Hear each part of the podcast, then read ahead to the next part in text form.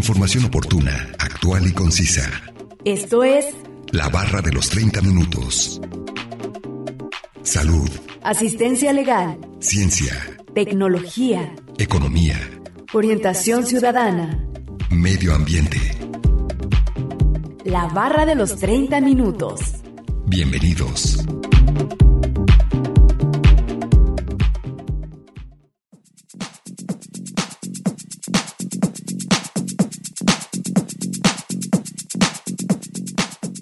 Cáncer que comienza en los órganos femeninos encargados de producir óvulos, ovarios. El cáncer de ovario suele ser no detectado hasta que se atiende en la pelvis y el vientre. En esta etapa, el cáncer de ovario es más difícil de tratar y puede ser mortal. El cáncer de ovario suele no presentar síntomas en las primeras etapas. Las etapas más avanzadas suelen presentar síntomas, pero estos pueden ser poco específicos, como la pérdida de apetito y de peso. Bienvenidos sean todos ustedes a la barra de los 30 minutos.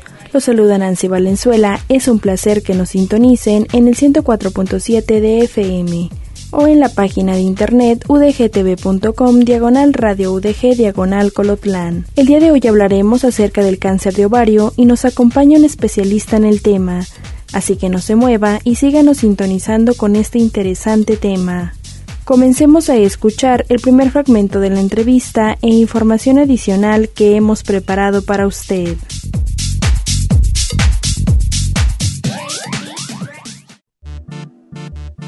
Salud. Marta Martín, soy cirujana oncóloga del Instituto Jalisciense de Cancerología. Muy bien, muchas gracias. Bienvenida el día de hoy hablando sobre el cáncer de ovario y me gustaría que iniciara platicándonos qué es y cómo se desarrolla. Sí, claro. Bueno, como sabemos, todos los cánceres pues, son un crecimiento desordenado de las células. Entonces, todo esto depende de dónde se vaya a originar el cáncer, es el nombre que le vamos a dar. Por ejemplo, en caso de ovario, cuando hay un crecimiento desordenado de las células del ovario, entonces estamos hablando de un cáncer en este sitio. ¿Cómo podemos identificar que se trata de un cáncer de ovario? Mira, desgraciadamente en el cáncer de ovario no hay un síntoma específico con el cual debuten las pacientes de cáncer de ovario. Es un cáncer que en sus etapas iniciales prácticamente es asintomático. Este, cuando ya se empiezan a tener síntomas como cuáles, bueno, pues distensión abdominal, dolor abdominal, cambios en los hábitos de vegetación, este, saciedad temprana, que es que se llenen eh, de, cuando están comiendo que se llenen muy rápido, eh, todos estos datos nos están hablando de que probablemente ya exista una enfermedad avanzada. Entonces hay un crecimiento tumoral que está afectando a otros órganos y nos dan este tipo de síntomas. Comúnmente la gente cuando suele ir al médico presenta síntomas relacionados a colitis y hay un crecimiento en el abdomen y entonces la gente suele confundir en siempre tengo colitis, gastritis y puede pasar mucho tiempo para que nos podamos eh, identificar a que se trata de un tumor en el ovario. Entonces se les pide a los pacientes que cuando inicien con síntomas, pues no lo dejen pasar, sino que actúen con su médico para que su médico le pida los exámenes pertinentes y así poder diagnosticar a tiempo si se trata de un tumor en el ovario. Muchas veces las personas van cuando ya tienen más desarrollada la enfermedad. ¿Esto se puede complicar aún más? Sí, exactamente. Ese es el gran problema porque es un cáncer que realmente en sus etapas iniciales, como te decía, no presenta síntomas. Y hasta muchas veces el mismo médico suele confundir los síntomas con una enfermedad de origen intestinal. Y esa es la importancia de acudir con médicos especialistas en caso de que los pacientes presenten los síntomas como ya los mencionamos o que tengan antecedentes familiares de cáncer de ovario, cáncer de colon o cáncer de mama en la familia, pues acudir a, a un médico especialista lo más pronto posible. ¿Cuánto tiempo tarda en desarrollarse? Generalmente cuando estos síntomas se presentan es porque ya está avanzado el problema. Es difícil que en una etapa inicial pueda dar síntomas. Cuando ya tienen los síntomas, la mayoría de las veces es que ya está complicado. Aquí generalmente en, en nuestra institución este, pues vienen eh, pacientes de todos los estados. Eh, en caso de Jalisco, en el 2020 se presentaron 89 casos. Eh, en relación con años previos, en el 2019 tuvimos 66 casos y en el 2018 70 casos, en el 2017 104 casos. Eh, ahorita te doy el dato de las regiones en Jalisco de donde nos, nos presentan más casos.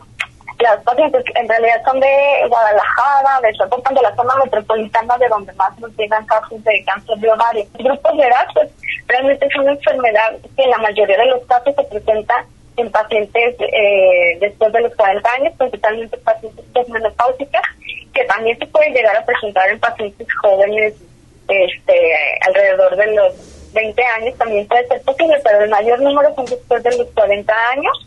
De hecho, aquí en los reportes eh, de cáncer de ovario, los va de los 40 a los 60 años, los mayores el número de casos nuevos que se han presentado. ¿A qué se debe que las personas más grandes de edad sean más propensas a desarrollar este tipo de cáncer? Bueno, existen ciertos factores de riesgo. Todos los factores de riesgo son todos aquellos que aumentan la probabilidad de padecer alguna enfermedad. En el caso de ovario, pues se suman muchos factores. No significa que, todo, que la persona que vaya a tener estos factores vaya a presentar forzosamente la enfermedad. Sin embargo, pues sí aumentan el riesgo. Uno, por sí la edad, el envejecimiento, lo, eh, el envejecimiento de las células del ovario pues es un factor de riesgo, o sea, el hecho de que ya estén más maduras. Este, la, una, un sobrepeso o obesidad, el haber tenido hijos o nunca haberlos tenido, el haber tenido hijos a una edad muy tardía o nunca haberlos tenido por el hecho de haber tenido tanto contacto con estrógenos del cuerpo, eso favorece que, que pueda desarrollarse un cáncer de varios. Este, el haber recibido mucha terapia hormonal a base de estrógenos, por ejemplo, anticonceptivos a base de puros estrógenos, o haber recibido este, medicamentos a base de estrógenos en pacientes postmenopáusicas, el tener antecedentes familiares de cáncer de ovario, de mama o de colon, porque estos comparten un gen en específico que es el BCRA1 y el BCRA2, y este síndrome eh, familiar de cáncer no polipótico en colon, también. Eh, todos estos factores si se suman, o sea, tiene una fase, además de tabaquismo también, este, si todos estos se suman, pues son puntos extra para poder desarrollarlo. No significa que la persona que los tenga o tenga uno o dos o todos, significa que va a desarrollarlo, sino que está en una posición más favorable para desarrollar el cáncer de colon, de personas. Hay unos estudios que nosotros le llamamos de screening, que son algún estudio que me diga eh, que cada año me lo tenga que hacer y que con ese estudio yo pueda estar tranquila y saber que no me va a dar cáncer de ovario. Desgraciadamente no lo hay. O sea, hay muchos estudios que nos apoyan al diagnóstico, pero no se pueden hacer de manera seriada y no a toda la población, porque se ha notado que cuando estos estudios se han hecho de manera intentado para hacer eh, de manera preventiva, lo que ha sucedido es que se han dado muchos casos de falsos positivos y se hacen tratamientos eh, mayores para personas que no lo necesitan. Entonces no se ha demostrado que exista algún estudio de screening para poder evaluar las personas que están eh, en mayor riesgo como tal para desarrollar el cáncer de ovario.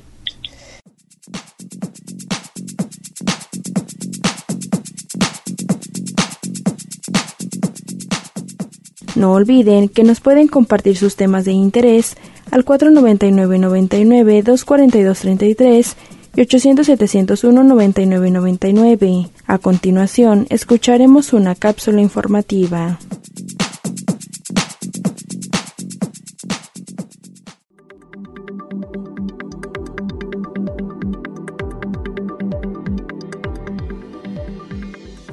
Otros cánceres que son similares al cáncer ovárico epitelial Carcinoma peritoneal primario. Es un cáncer poco común estrechamente relacionado con el cáncer ovárico epitelial. Mientras se realiza la cirugía, este carcinoma luce igual que un cáncer ovárico epitelial, que se ha propagado a través del abdomen. En el laboratorio, el carcinoma peritoneal primario también luce como un cáncer ovárico epitelial. Otros nombres para este cáncer incluyen carcinoma peritoneal primario extraovárico, fuera del ovario, o carcinoma papilar en superficie serosa. El carcinoma peritoneal primario PPC parece comenzar en las células que revisten el interior de las trompas de falopio. Al igual que el cáncer de ovario, el PPC tiende a propagarse por las superficies de la pelvis y el abdomen, por lo que a menudo es difícil saber dónde se originó exactamente el cáncer. Este tipo de cáncer puede ocurrir en mujeres que aún tienen sus ovarios, aunque es de mayor preocupación en mujeres cuyos ovarios se han extirpado para prevenir el cáncer de ovario. Este cáncer rara vez ocurre en hombres. Los síntomas del PPC son similares a los del cáncer de ovario, incluyendo dolor abdominal o inflamación, náuseas, vómitos, indigestión y un cambio de hábitos de evacuación. Además, al igual que el cáncer de ovario, el PPC puede elevar el nivel sanguíneo de un marcador tumoral llamado CA125. Por lo general, las mujeres con PPC reciben el mismo tratamiento que las mujeres que tienen cáncer ovárico propagado ampliamente. Este podría incluir cirugía para extirpar tanto el cáncer como sea posible, seguida de quimioterapia como la que se administra para el cáncer ovárico. Su pronóstico es probablemente similar al del cáncer ovárico diseminado, cáncer en trompas de falopio. Este es otro cáncer poco común, que es similar al cáncer ovárico epitelial y que comienza en el conducto que lleva un óvulo del ovario al útero, trompa de falopio. Al igual que el PPC, el cáncer en las trompas de falopio y ovario causan síntomas similares. El tratamiento para el cáncer en las trompas de falopio es muy similar al cáncer ovárico, aunque el pronóstico es ligeramente mejor. Tumores ováricos de células germinales. Las células germinales usualmente forman los óvulos en las mujeres y los espermatozoides en los hombres. La mayoría de los tumores ováricos de células germinales son benignos, aunque algunos son cancerosos y pueden poner en riesgo la vida. Menos del 2% de los cánceres de ovario son de origen de células germinales. En general, tienen un buen pronóstico, con más de 9 de cada 10 pacientes sobreviviendo al menos 5 años después del diagnóstico. Existen varios subtipos de tumores de células germinales. Los tumores de células germinales más comunes son teratomas, disgerminomas, tumores del seno endodérmico y coriocarcinomas. También pueden ser una mezcla de más de solo un subtipo, teratoma, los teratomas son tumores de células germinales con áreas que, al observarse en microscopio, se asemejan a cada una de las tres capas de un embrión en desarrollo, el endodermo, la capa más profunda, el mesodermo, la capa intermedia y el ectodermo, la capa exterior. Información obtenida de la página web www.cancer.org, una producción de Radio Universidad de Guadalajara en Colotlán.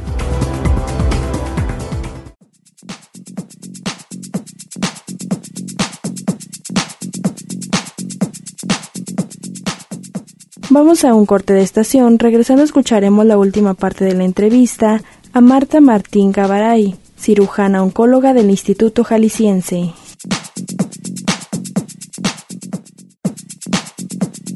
Información oportuna, actual y concisa sobre temas diversos. La barra de los 30 minutos. En un momento continuamos.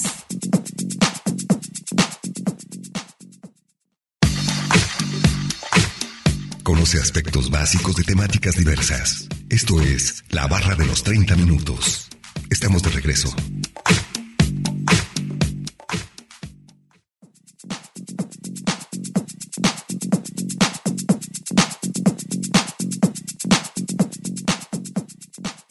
Estamos de regreso en la barra de los 30 minutos, en el 104.7 de FM o en la página de internet udgtv.com diagonal radio udg diagonal colotlán, escuchando el día de hoy el tema sobre cáncer de ovario. Vamos a escuchar la última parte de la entrevista a Marta Martín Cabaray, cirujana oncóloga del Instituto Jalisciense.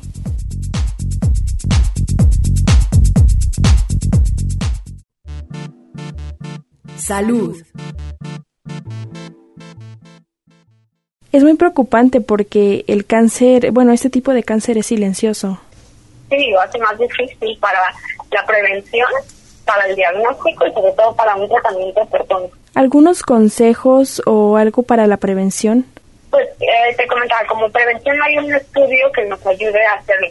Lo mejor pues es acudir a tu médico para hacerte un chequeo anual, por lo menos, y, este, y en cuanto aparezca algún síntoma, no dejarlo pasar o sea, aunque sea un síntoma que uno lo pudiera eh, catalogar como algo rutinario, pues algo rutinario puede ser algo extraordinario y pudiera darles la pauta para un diagnóstico a. Entonces, no dejarlo pasar, no automedicarse, no autodiagnosticarse, yo creo que es lo ideal acudir con su médico una vez al año y si hay algún síntoma, no dejarlo pasar y acudir con su médico. ¿Algo más que quiera agregar, alguna estadística de la región norte para saber pues cómo estamos en esa cuestión? Uh, en Guadalajara hubo 30 casos en el 2020. Ajá. La que paque 10. ¿Aquí qué Ah, Zapopan 17. Uh Autlán 3. Sí. ¿Y qué Ah, La Barca 2. Cototlán 1, Villa Guerrero 1, Yagualica 1, Zapotlanejo 1, Zapotlán Leone 1, Ototlán 2, Pontitlán 1, Acatic 1, Agualulco 1, Omatitán 1, Ameca 1, Antonio Escobedo 1, Arandos 1, Auckland 3, Casimiro Castillo 1, ¿el otro qué? Degollado 1, Guadalajara son 31, perdón, no 30, 31. Ixtlahuacán del, del Río 1, Lagos de Moreno 1, Magdalena 1, Ocotlán 2, Porcitlán 1, San Juan 1,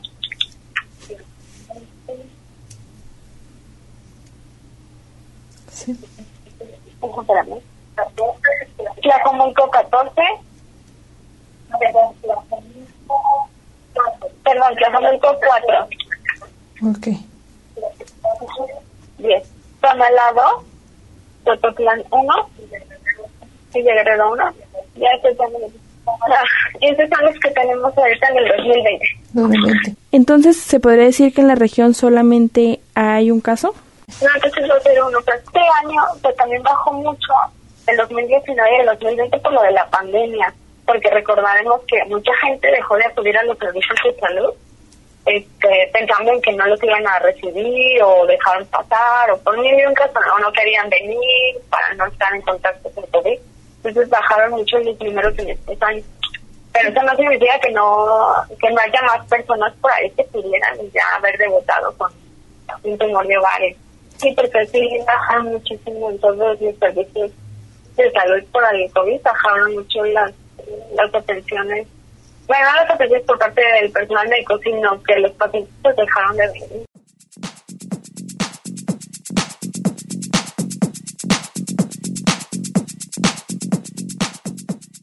Esto ha sido todo de la entrevista a Marta Martín Gabaray, cirujana oncóloga del Instituto Jalisciense. A continuación, escucharemos una cápsula informativa.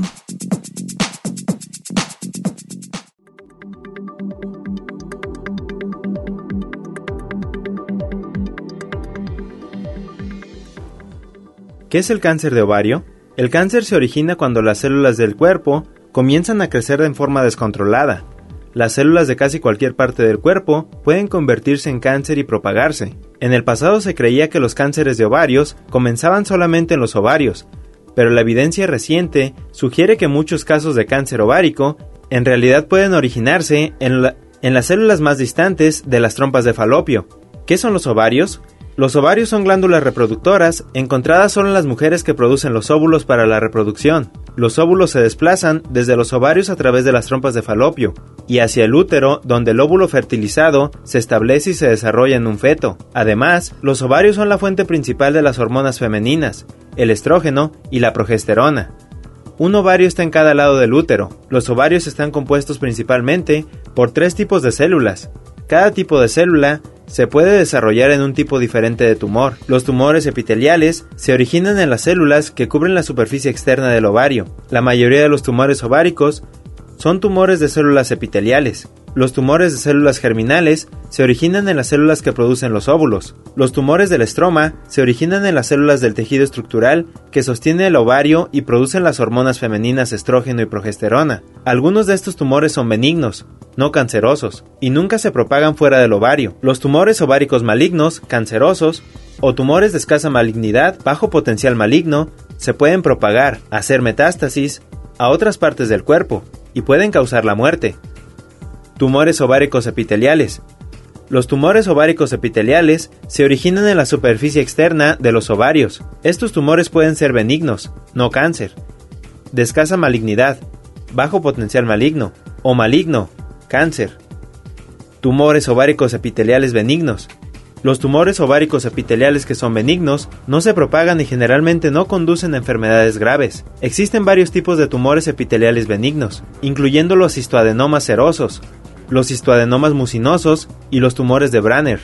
Tumores epiteliales de escasa malignidad. Cuando se observa al microscopio, algunos tumores ováricos epiteliales no se ven claramente como cancerosos y se conocen como cáncer ovárico epitelial de escasa malignidad. Los dos tipos de cáncer comunes son carcinoma seroso proliferativo atípico y carcinoma mucinoso proliferativo atípico.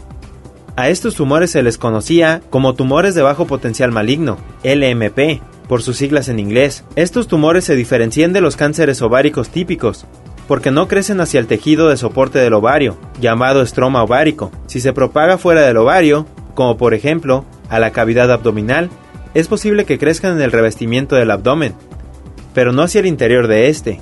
Los tumores limítrofes tienden a afectar a las mujeres más jóvenes, en comparación con los cánceres ováricos típicos.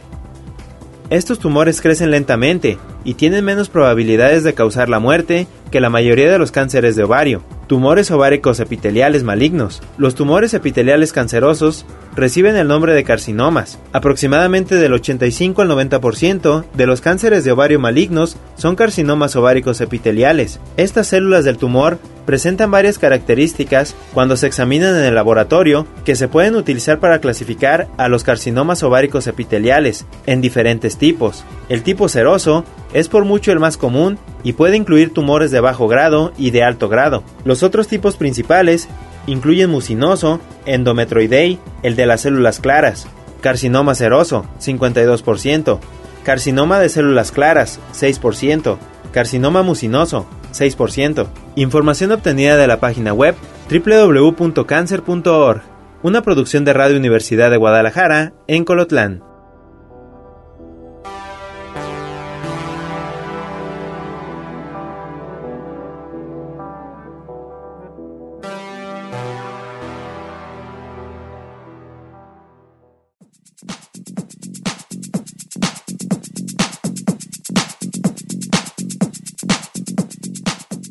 ¿Cómo se trata el cáncer de ovario? La regla de oro en el tratamiento del cáncer de ovario es la extirpación completa de la enfermedad visible, al menos la posibilidad de dejar como máximo una enfermedad residual menor de un centímetro. Los ginecólogos oncólogos cuentan con alta especialización quirúrgica.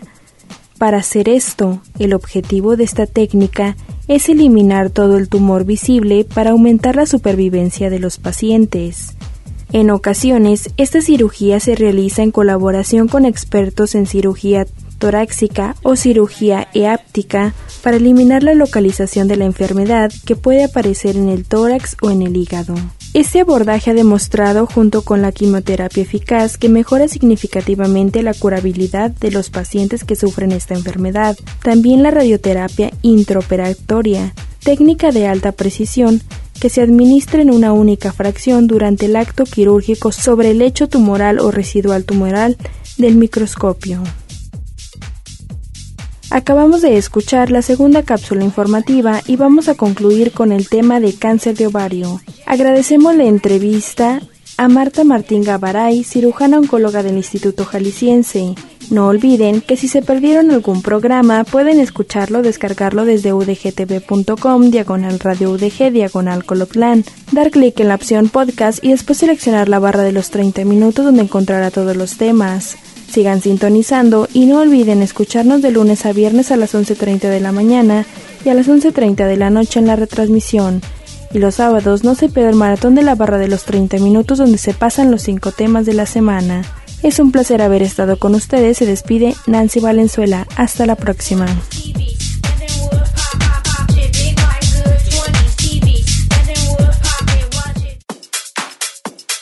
Radio Universidad de Guadalajara en Colotlán presentó La barra de los 30 minutos.